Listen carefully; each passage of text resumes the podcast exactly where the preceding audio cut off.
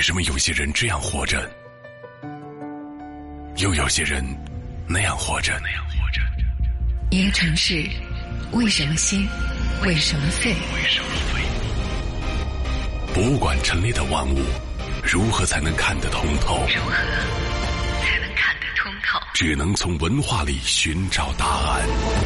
言之有理，陈刚、颜亮对谈人文通识。对谈人文通识。我们的虚拟人物再次登场。上次说了个韦小宝，大家还蛮感兴趣的。今天说的这个虚拟人物，他有很多名字：石猴、齐天大圣、孙悟空、弼马温、美猴王、斗战胜佛。对，以前还叫过通天大圣。有人说这个形象啊，是中国的神话或者童话里边最有价值的一个 IP。国外现在不是什么迪士尼啊，又是什么漫威啊，动不动就拍片儿，然后建个主题乐园，然后很多人想中国有哪些有价值的这个神话形象？对，第一个就是大 IP，孙悟空。哎，很奇怪啊，这个好莱坞为什么没有把孙悟空拿去拍片，反而拍了，比如说像花木兰啊，哎反而拍了？可能这个 IP 在我们手上拿着吧，不想给别人拍吧。我猜，我瞎猜的啊。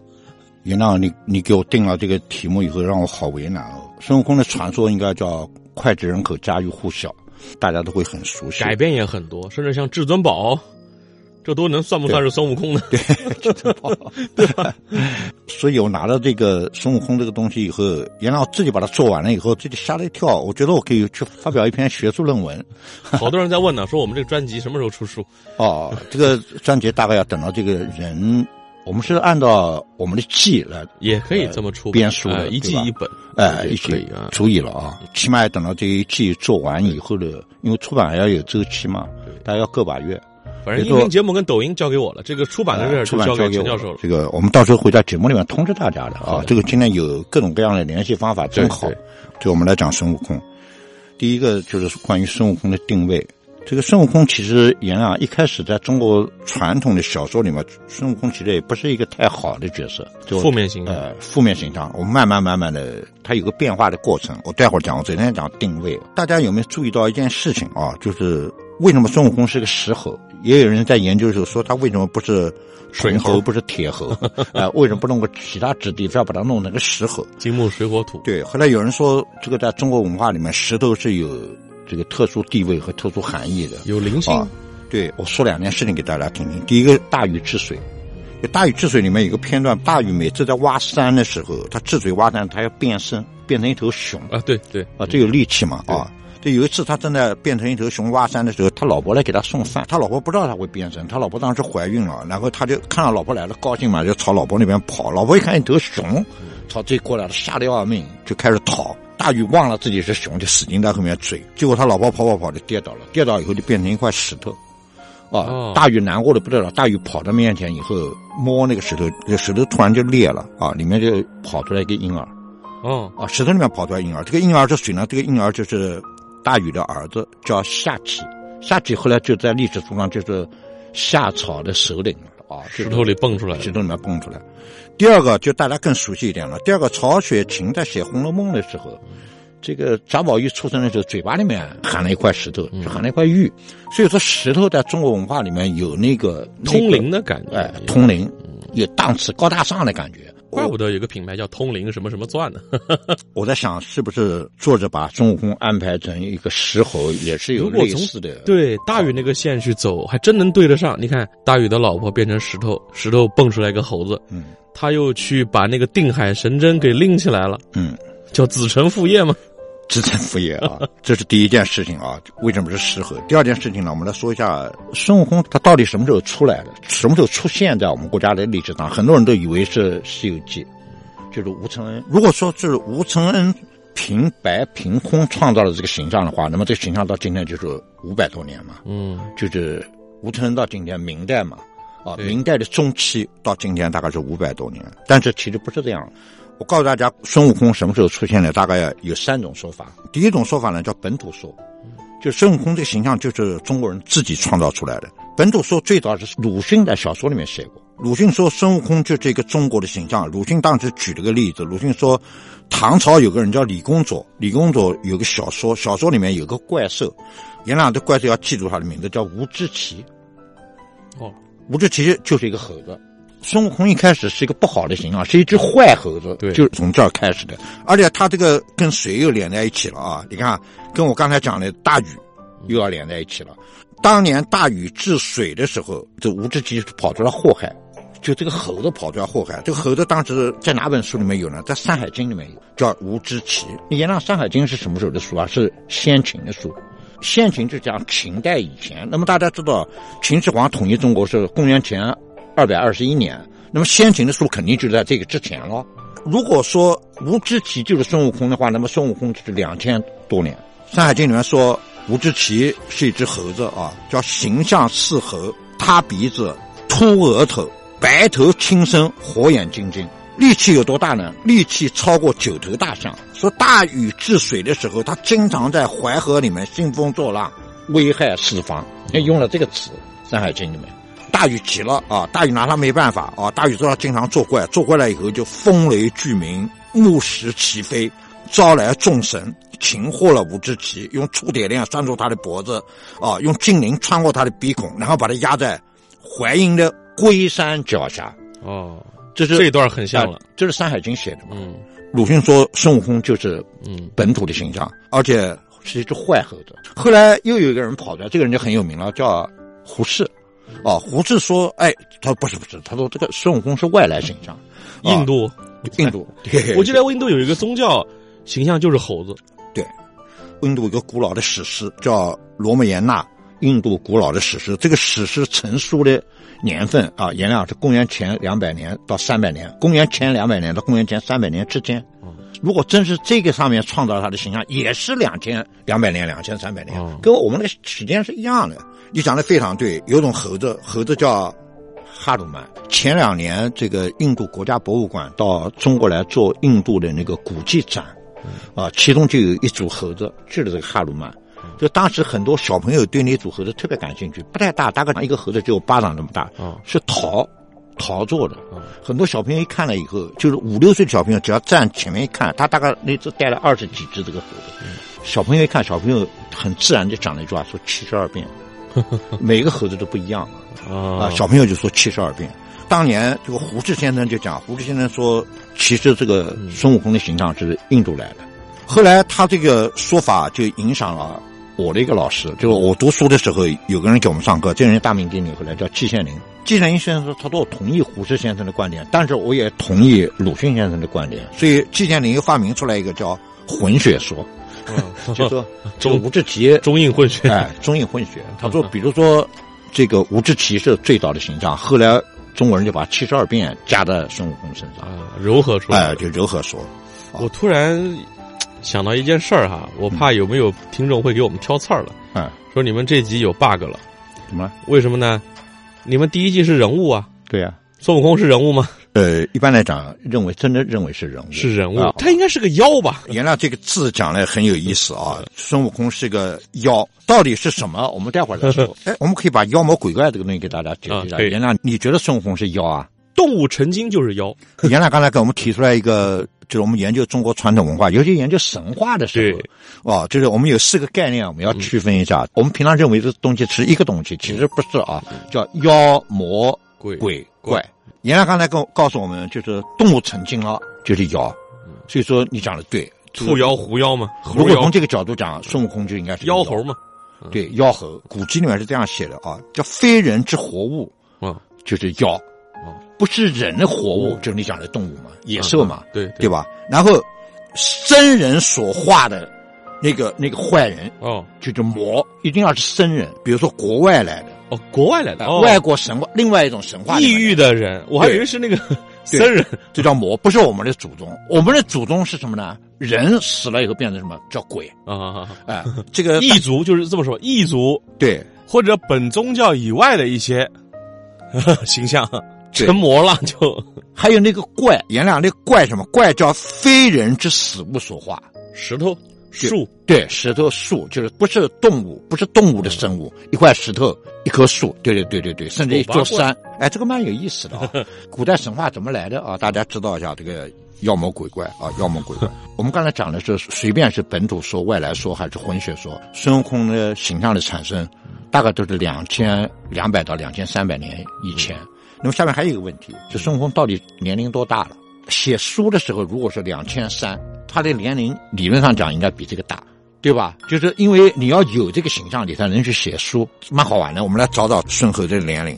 首先书上有孙悟空被压在那个五行山下的时候，那个书上有，那个是王莽篡汉的时候，王莽篡汉的时候，那个时候历史上一查就查出来了，公元九年，就公元九年他已经被压在这个山底下了。然后书上写，他闹地府的时候，就是孙悟空闹地府的判判本的时候。哎，你讲的对，生死簿上有他的年龄是三百四十二岁。嗯，那他闹完了地府以后，他还干了几件事情。他做弼马温，他做齐天大圣，一共做了二百天。嗯，然后他做完这两个东西，被太上老君放在炉子里面炼了四十九天，这个是两百四十九天。也让 天上一天，地上一年，地上一年，就两百四十九年。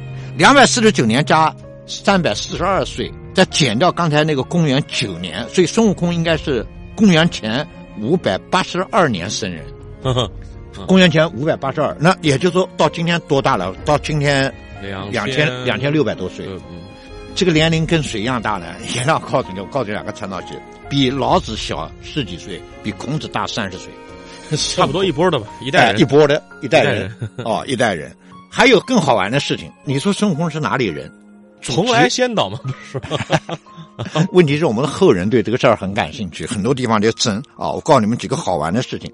现在比较占强势的几个省，甘肃省说孙悟空是甘肃人，他凭什么呢？啊，他有理由。他说甘肃省有一个石窟，啊，在安溪县里面叫榆林石窟，啊，那个石窟的墙上有壁画，啊，但其实那画是什么时候画的？原来那画是北宋的时候画的，嗯嗯，啊，但是确实是孙悟空的形象，啊，那个时候孙悟空是画的像个人。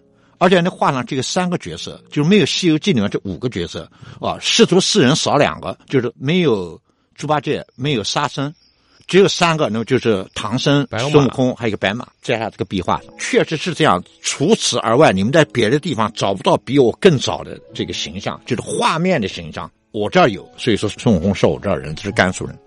第二个强势的地方是福建人，福建人在二零一七年的时候，在福建有个县叫顺昌县。在顺昌县的山上发现了一个小庙，那个庙很小，大概就二十平方米。那个房间里面居然有人家发现了有两个石碑，因为年代久了，石碑上的字不清楚，最近被别人看清楚了。一个字叫“通天大圣”，还有一个叫“齐天大圣”。哦，呵呵我们刚才讲吴志奇啊，孙悟空最早叫吴志奇。孙悟空叫吴志奇的时候，他这兄弟姐妹有五个，都是猴啊。那当然都是猴。这会儿是吴志奇，不是孙悟空。吴志奇，对，吴志奇，吴志奇，他大哥叫齐天大圣，他叫通天大圣，就是吴志奇叫通天大圣。后来怎么变的？我们待会儿再说啊。二零一七年的时候，有人在福建很很高的山上、很偏僻的地方的山上发现这个小庙，小庙里面就有两个石碑，石碑上就有通天大圣、齐天大圣，叫兄弟合葬墓。当然也有人说，啊哪有兄弟合葬的？你瞎讲。但是更神的是，福建人居然在这个庙的地底下的挖出来了一根金箍棒，而且真的是金属的啊，真的是金属的。但后来检验出什么东西来了，我们就不知道了啊。所以福建人就拍着胸脯说，在我们孙悟空是福建人，而且他这还不光把孙悟空挖出来，把六耳猕猴都挖出来，他兄弟嘛。再往后还有说河南人、说安徽人、说陕西人、说东北人。我们江苏的连云港啊，当然连云港怎么从来没说过是。花果山，江苏人，美猴王故里啊，不 这么说吗？严亮刚才说，有朋友可能会说我们有个 bug，嗯。啊，因为我们这档节目是在说人，孙悟空到底是人还是猴？压在山底下的时候，他是一个猴子，但是后来我们发现，文学里面本来就有一种手法，严亮叫拟人化，孙悟空其实就是一个拟人化的角色，所以在历史上，多数人还是把孙悟空当成一个人，尤其是他跟唐僧去取经以后，就把他当成一个人来看。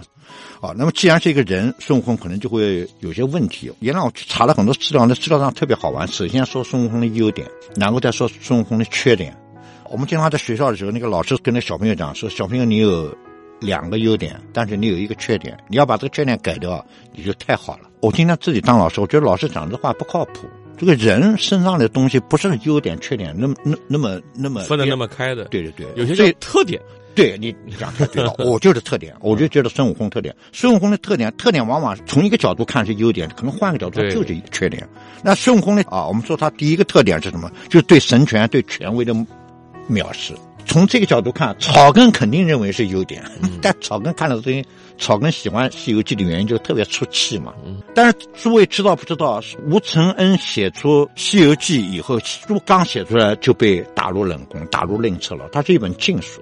明代是不让人有这本书的，有这本书最严重的，按照情节最严重的是要杀头的，是要灭九族的。那么为什么？其中一个很重要的原因就是他矛头直指权威。《西游记》里面本来就有一句话，他说皇帝轮流做，明年到我家嘛。嗯，啊，这句话还得了啊！那个皇帝看他妈气死了 啊！你说你写的不是他，他认为你写的就是我，几乎等于“王侯将相宁有种乎”了。这句话的意思啊。对啊，就是他第一个特点，就是对神权、对权威的藐视。第二个特征是什么？是主动的战斗精神，就是他不要指令，不要指令他就开始打了。这你说不要指令就开始打，你说这是优点还是缺点？这个人行动派吧，行动派。战术上他肯定是好的，啊，他只要判断你是妖，我就开始打。但是有的时候会坏战略的事情，啊，战略的事情。我们管理学里面给学生上课，我们有个特别好玩的事情，哦，我们一道题目，这个题目特别好玩，说就是《西游记》团队到西天取经，唐太宗这个资金不够，唐太宗就跟他们讲说，我要裁一个人，你们现在是五个人，嗯，啊，就连白马嘛，也让你裁谁？哎，这是哎，就是我们在上课，我们在讲人力资源管理的时候，一个经常拿《西游记》的五个人来作为形象，不同的员工，我们今天来测试一下啊。袁浪，你就回答我一个问题就行了。你说裁不裁孙悟空？五个角色里面是裁一个，你裁不裁孙悟空？我可能不会裁吧，因为我我可能有点舍不得。对，一一般人分析是这样分的：首先，唐僧，唐僧肯定不能裁啊，因为有西天取经这个事儿，就是因为有唐僧啊。对创始人这对属于叫对，另外他项目创始人，他有唐太宗的任命，有任命是团队的核心啊，他没有了，这个任务可能就不存在了。唐僧是肯定不能去掉的。第二件事情是就是悟空了，悟空叫法力高强，技术精湛，他再怎么顽皮，但他忠心耿耿。业务骨干加上忠诚度又高，颜亮最重要的一件事情，我们大家听好这句话了，这后面这个重要的不得了，你在团队里面的地位叫不可替代性。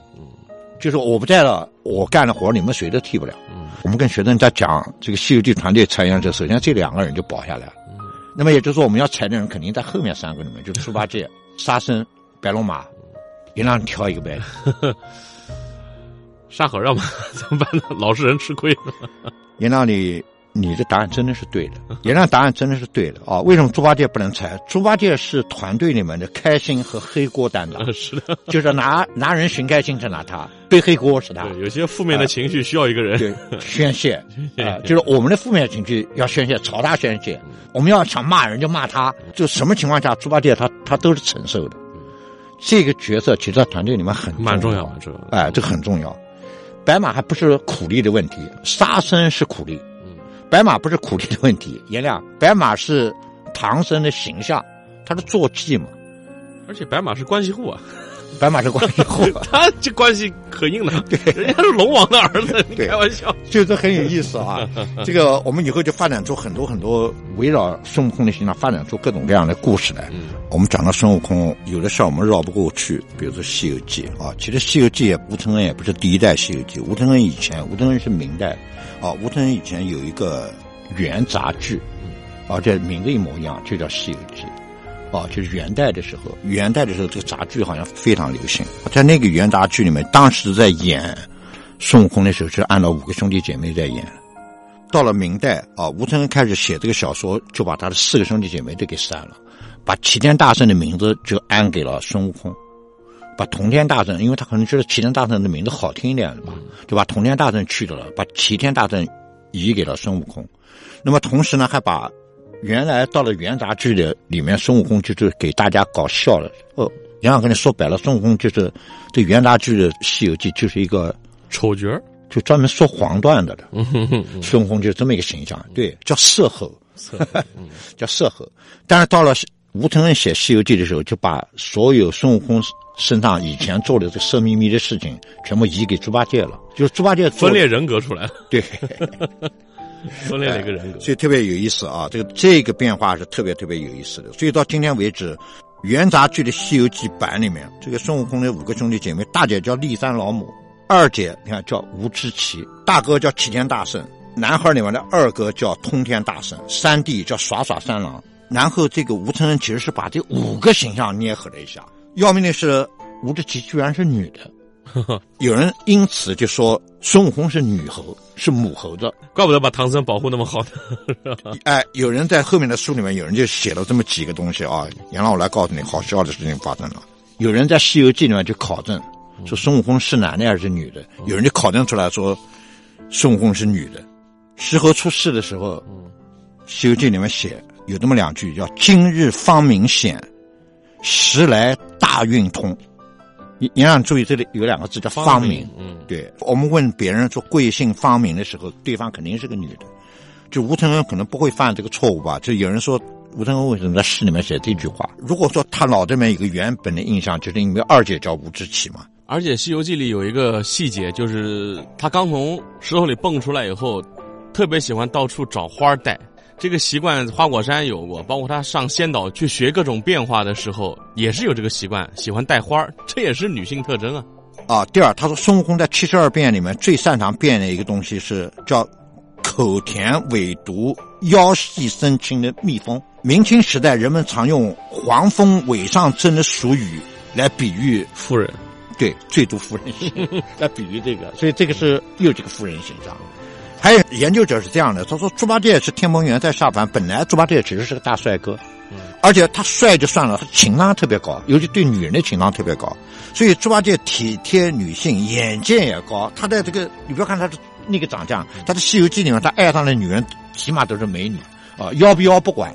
比如说嫦娥啊，比如说蜘蛛精，比如说大户人家那个高秀兰、高老庄，嗯，哎，都是漂亮的。而每次他碰到这个美女以后，孙悟空就吃醋。就捣乱啊！有人说为什么捣乱呢？因为孙悟空嫉妒她是女的，孙悟空是女的。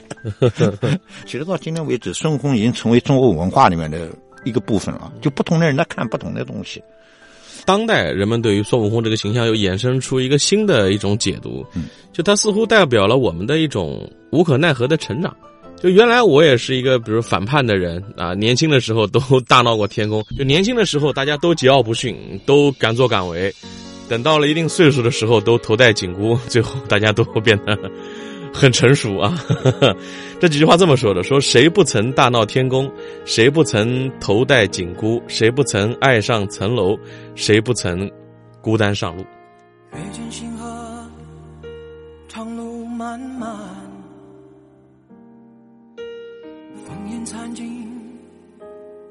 独影阑珊。谁叫我身手不凡？谁让我爱恨两难？到后来，肝肠寸断，